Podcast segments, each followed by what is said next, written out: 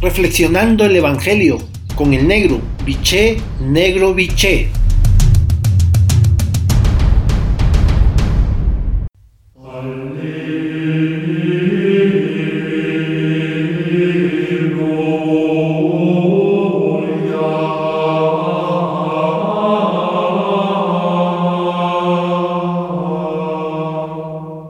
Buen día, hermanos y hermanas. Hoy el Evangelio de Lucas en el capítulo 10, versículo 25-37, la frase central es la siguiente.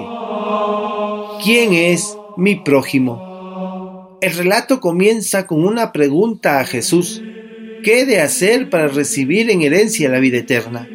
La respuesta de Jesús está orientada al querer de Dios amar a Dios implica una responsabilidad con el prójimo. Para los judíos, el prójimo era el que pertenecía a un clan próximo a lazos de raza o de sangre.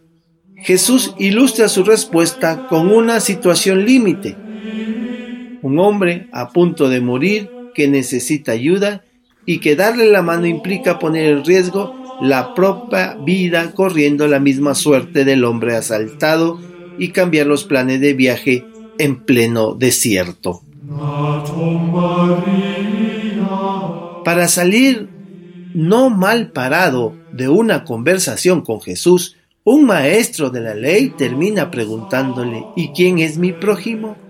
Es la pregunta de quien solo se preocupa de cumplir la ley, le interesa saber a quién debe amar ¿A quién puede excluir de su amor? No piensa en los sufrimientos de la gente.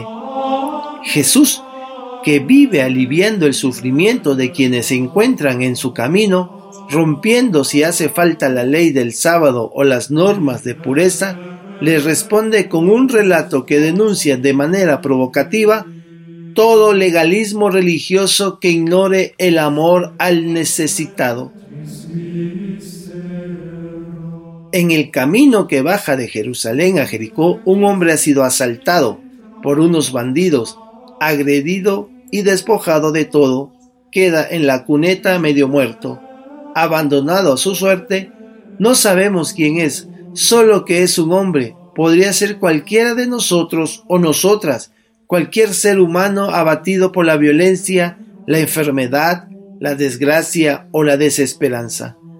Por casualidad, aparece por el camino un sacerdote.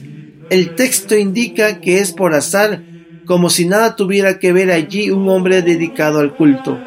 Lo suyo no es bajar hasta las heridas que están en la cuneta. Su lugar es el templo. Su ocupación, las celebraciones sagradas.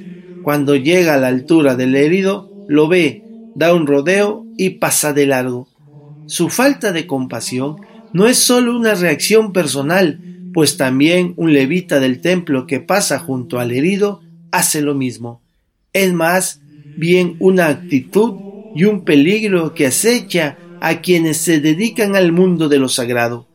Vivir lejos del mundo real, donde la gente lucha, trabaja, sufre y se esfuerza por ser mejores y por tener un mundo mejor.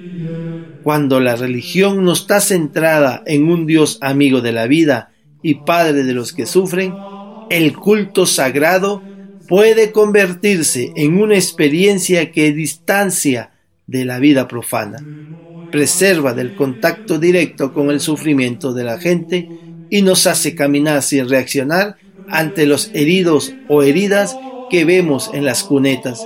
Según Jesús, no son solo los hombres del culto lo que mejor nos pueden indicar cómo hemos de tratar a los que sufren, sino las personas que tienen corazón.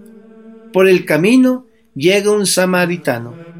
No viene del templo, no pertenece siquiera al pueblo elegido de Israel, vive dedicado a algo tan poco sagrado como su pequeño negocio de comerciante.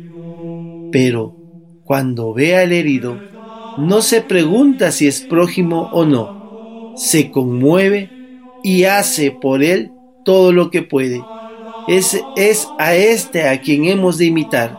Así dice Jesús al legalista, vete y haz tú lo mismo.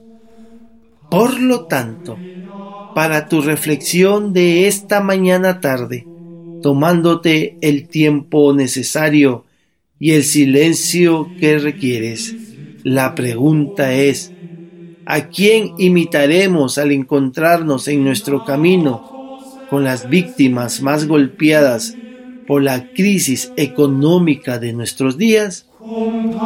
Hasta entonces, un abrazo, los quiero y rezo por ustedes.